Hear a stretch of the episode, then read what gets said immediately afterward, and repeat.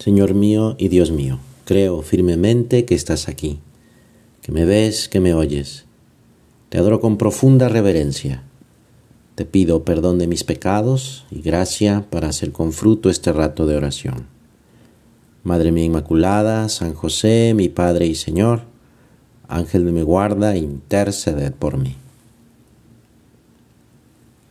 ¿Te has preguntado alguna vez por qué tengo que ir a misa el domingo? ¿O por qué tengo que cumplir unos mandamientos y si no los cumplo cometo un pecado?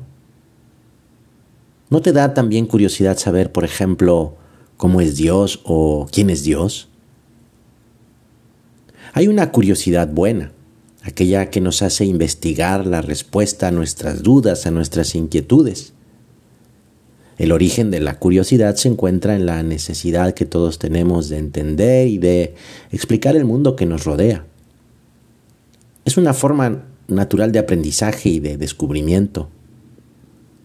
Para desarrollar esta buena curiosidad es importante estar dispuesto a aprender.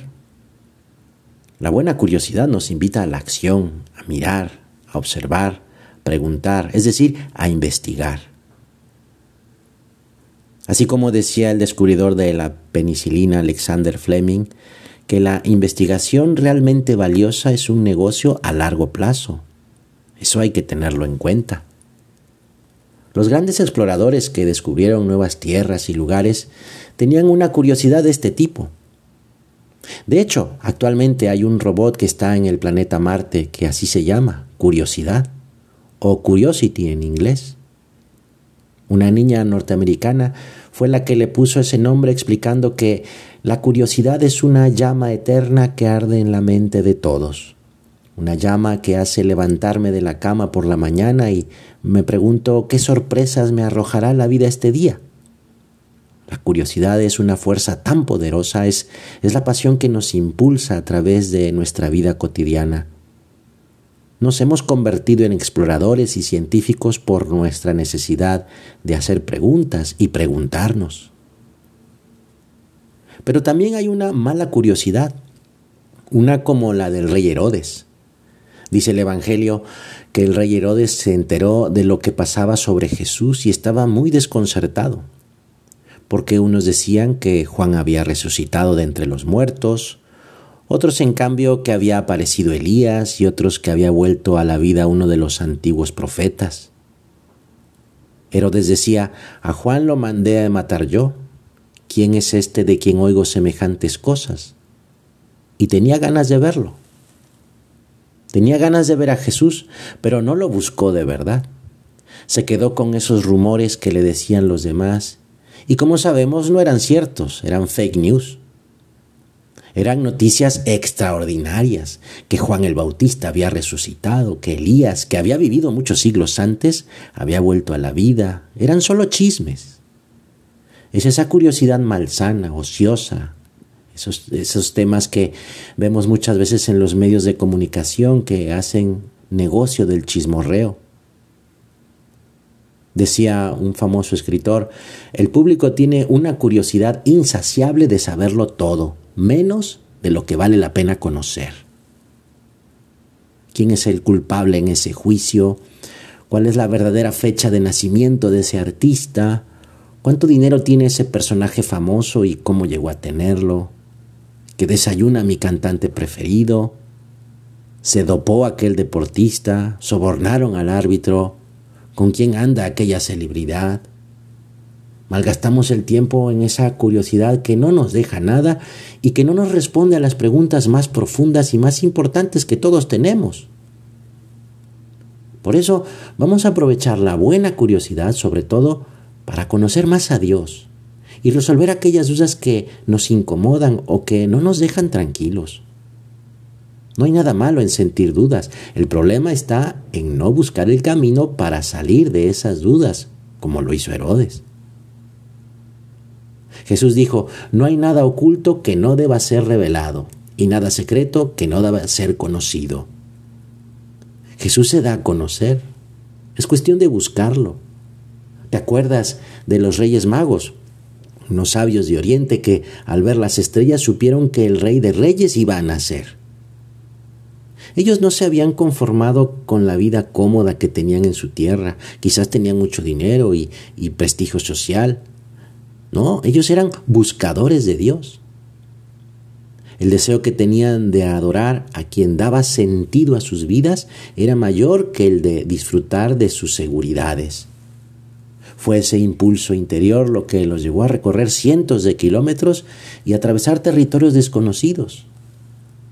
Así lo explica el Papa Francisco, porque Dios nos ha hecho así, formados de deseos, de curiosidad, orientados como los magos hacia las estrellas.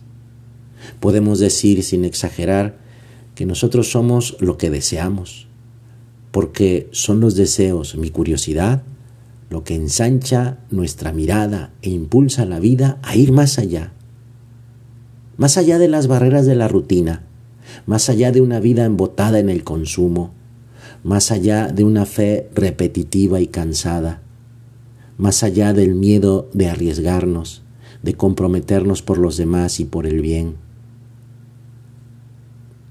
Los Reyes Magos, escribió Benedicto XVI, no querían solamente saber, Querían conocer la verdad, la verdad sobre el hombre, sobre Dios, sobre el mundo.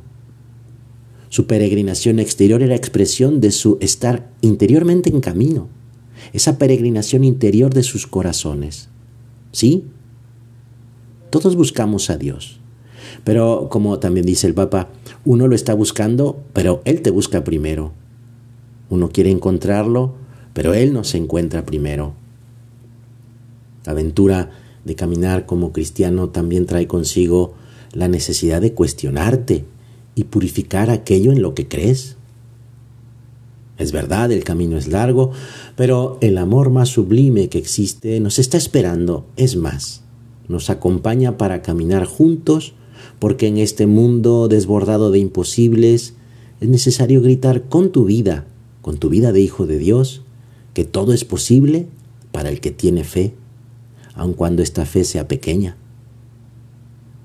Ánimo y recuerda, cada que mires adelante, sea porque estés dudando o porque estés seguro, encontrarás a Jesús que te mira con amor y te llama a seguirle, hablándole, haciendo un rato de oración, ofreciéndole nuestro trabajo, pidiéndole ayuda en esas cosas que me cuestan más y que tengo que hacer, también para que mejore mucho más el trato con los demás, sobre todo con mi familia, para que me diga en qué puedo ayudar a los demás, qué puedo hacer para que los demás que también lo buscan descubran a Jesús que camina con cada uno. Y con él está también su madre, nuestra madre, la Santísima Virgen María, que creyó y vivió esa fe.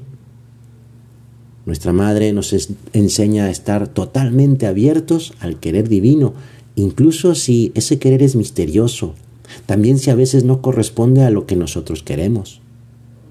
Su plena confianza en el Dios fiel y en sus promesas no disminuye, aunque las palabras del Señor sean difíciles de entender o de seguir. Pues vamos a procurar imitarla, tratando con el Señor en ese diálogo enamorado, diciéndole todo lo que nos pasa, sobre todo nuestras dudas y nuestras inseguridades.